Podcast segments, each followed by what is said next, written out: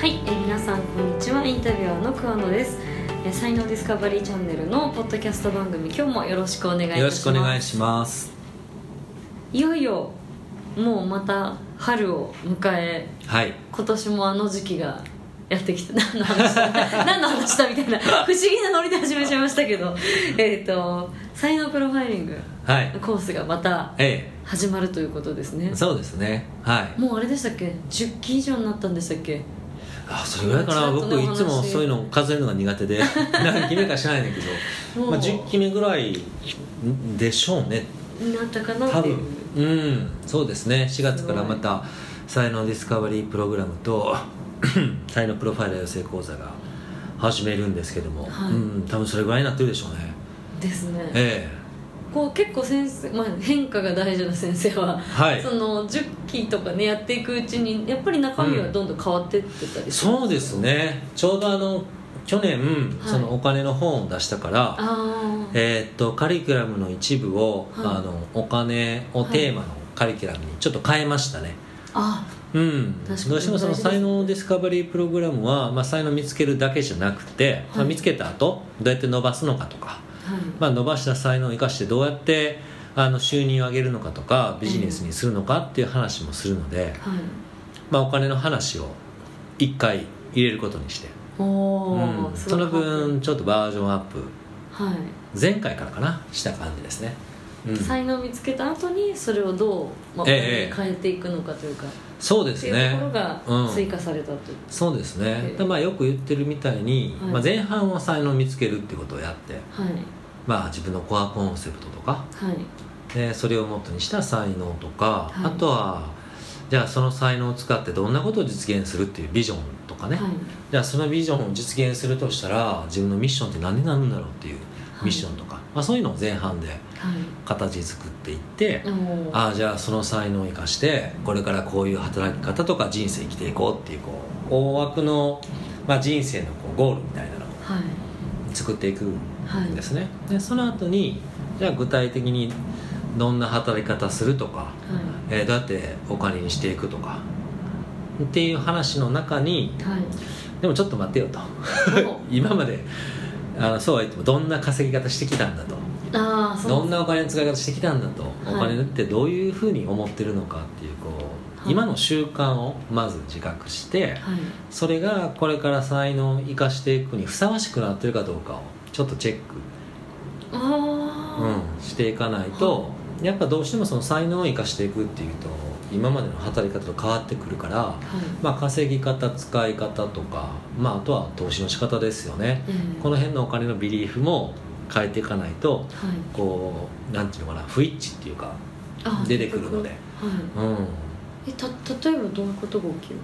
え例えばね、はい。あのサラリーマンだった人っていうのは毎月安定的にお金をもらえると思ってるわけですよ。はい。お給料はもらえるもんだと思ってるじゃないですか。あまあそうですね。でも独立するとお金は稼ぐものに変わるわけですよね、はい。でそれはつまり、えーっと例えば上司から言われた仕事をやってればいいと思ってた人は次は自分で仕事作らなきゃいけなくなる。はい。でそれやってお金をもらえるっていうふうに変わってきますよね、はい。まあ、なのでこれから独立していきたい人だったら今の会社にいる間から自分から提案したり仕事を作ったりしてじゃあこれが会社にとって経費削減をもたらしたのかとか例えば新しい売り上げを作ったのかとかお金どう変わってるのかっていうのをはい。ちゃんと意識して働けるようにならないと、はい。そうはできないですよね自分の才能分かったとしても。うん。だからそういったところのそのマインドを変えていく。ああ確かうん、っていうことが重要で、はい。まあ、みんなそういうことがないままに独立して 大変な目にあったりするじゃないですか。もしくは転職とかしたりして。はい。まあ転職してもなんかこう日本いわゆるこう日本日本企業みたいなところ日本文化のところだったら、はい。まあ、上司から言われたことをやってるだけでよかったのが、はい。なんかもっと行きたいと思って外資系とかに移ったらもうまさにそういう働き方 もう成果主義なんで。自分でいかに実績を残していくかってういうん。などれだけ働いても成果出してたらそれで OK みたいなね定時で帰ってもいいし、あそうまあ、残って働いてるのはあなたの責任でしょみたいな、はい。うん、遅いのはあなたの問題ですよねみたいな に。になるわけで。はいそういうふうに切り替えていこうと思ったらやはい。っぱこう自分のどういう働き方が、うん、どういう形で収入に変わってるのかとかね、はい。見直さないと無理だから。あっていうことですね、うんうんそこはやっぱりやっとかないとうん。今までのプログラムにこう付け加えなきゃなってなんか思うきっかけだったんですか？あ今の話は前もはい。やってたんですけども、はい。今回お金で、えっと、1回付け加えたのはやっぱその、はいまあ去年かよく喋った あのお金のビリーフええ。をある程度変えとかないと、はい。なかなか気持ちがついてこないなっていう。やっぱりその今までの参加された方々が、はい。才能見つかったんだだしお金稼げることも見えてんのにってことですよね、えーそういう人もねやっぱ中にはいるんですよね、ええ。才能見つかったけどもお金に変わらないみたいな、はい。でそれはやっぱこうよくよく聞いていったらやっぱそういう時ってもう自分が提案できてなかったりするんですよね職場で。ああどっかちょっと人の目を伺っそうそうそうたりとかうん。できてなかったりとか。まあそもそもこうそういうのが採用されない会社にいるんだったらもう転職とか考えた方がいいわけじゃないですか。確かだって提案したいわけだから。ええそういうことに気づいちゃったわけだからね、だから転職した方がいいしそれこそ今の地元で転職先がなかったら、い。東京だろうと大阪だろうと引っ越したらいいわけですよね、だからその自分の制限がやっぱみんな枠があって。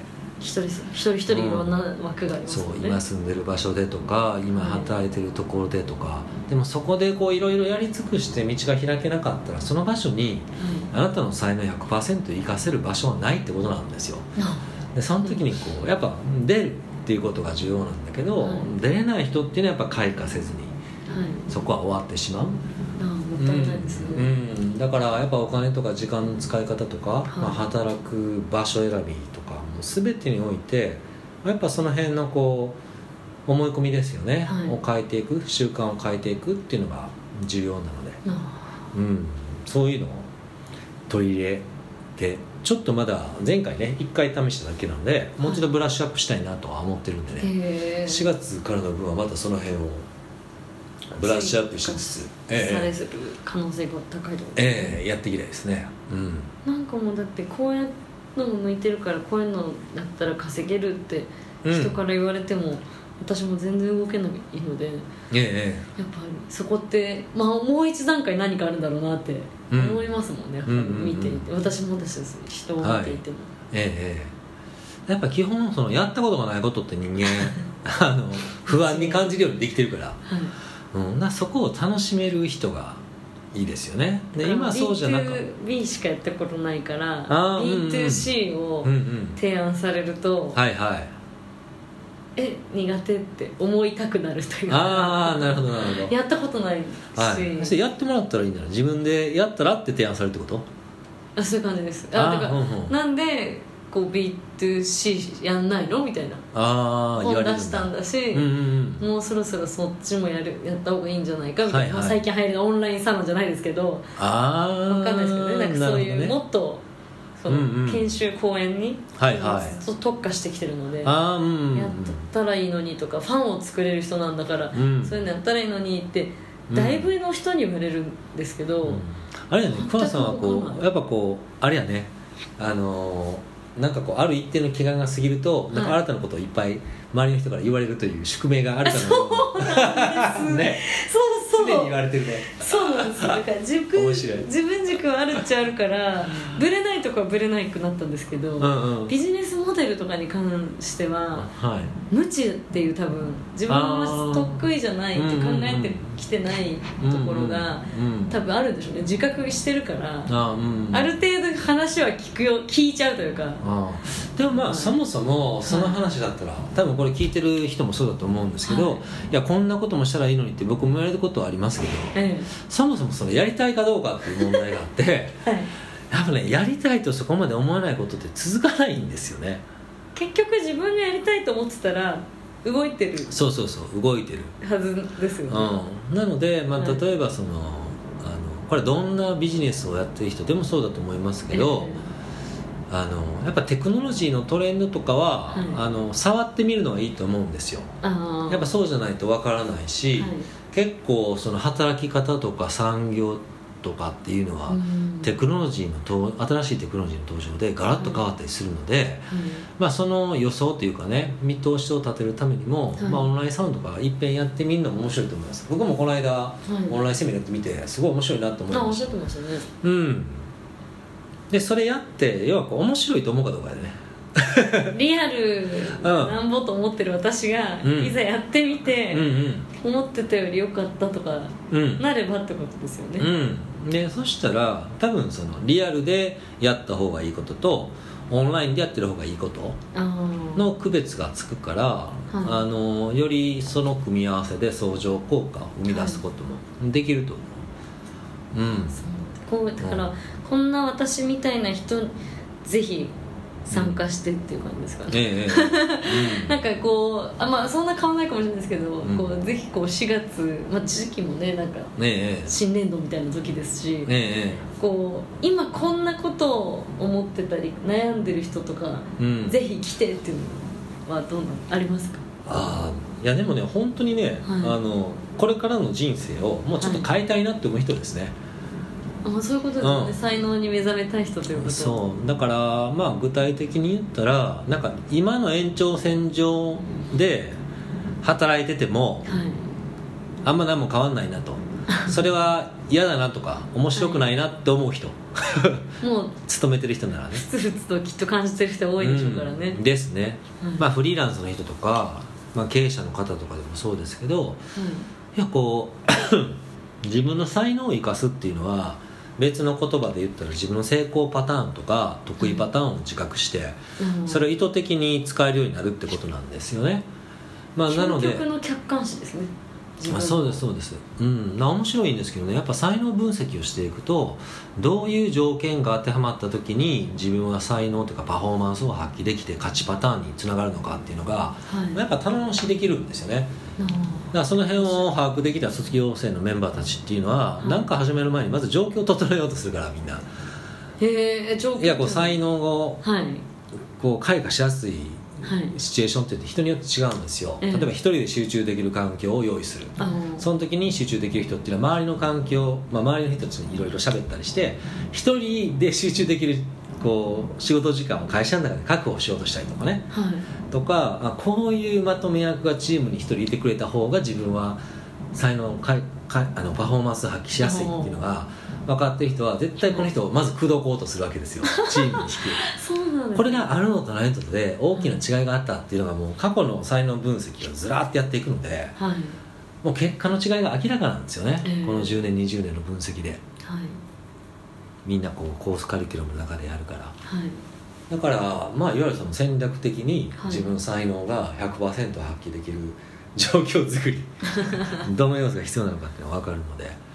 いろんな多分ね受講される方が多いと思うんですけど、うん。こう先生から見て、はい、まあ、最近ということもないのかな。こう特になんかうん、こういう人最近増えたなみたいなのあります最近やっぱ女の人が増えてますね。あ女性が。すごく女性が多いですね。うちは大体64ぐらいで男性が多かったんですけど、ええ。前回は初めて女性の方が多くって。ちょっと才能心理学っていう言葉だけ聞くと男性的な感じがねうん初めてですね。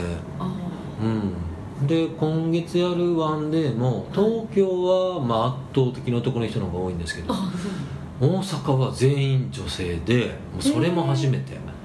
だからまあでもやっぱ女性の方がねすごい元気というかなんか始めようって思ってる女性はすごく日本全国に増えてる感じがしますね。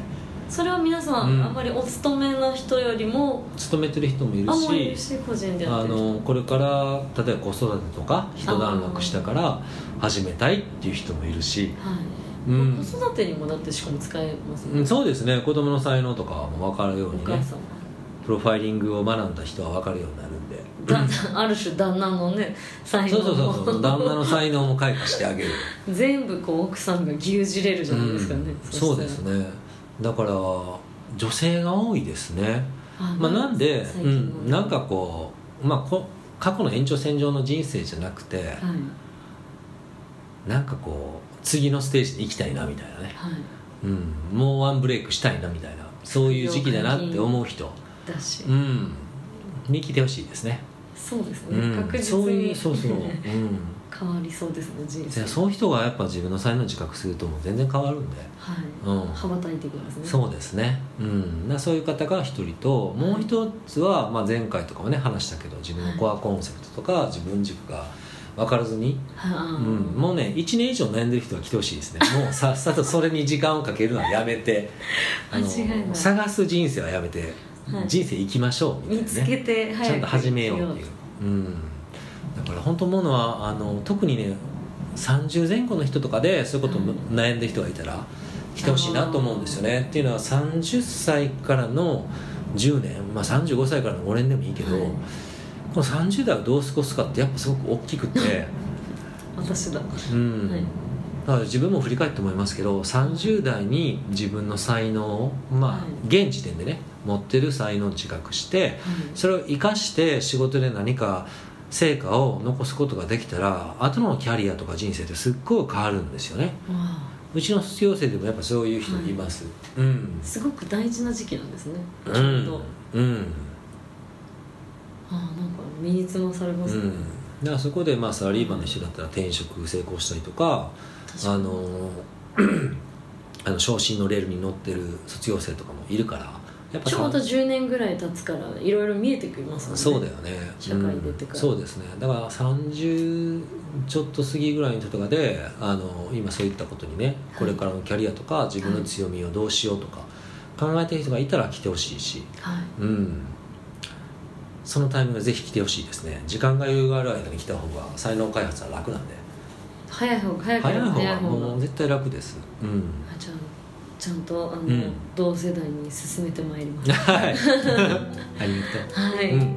ということでじゃあ4月からねまたあなたに始まるコースについてうはい。お伺いしました。ありがとうございますはいありがとうございます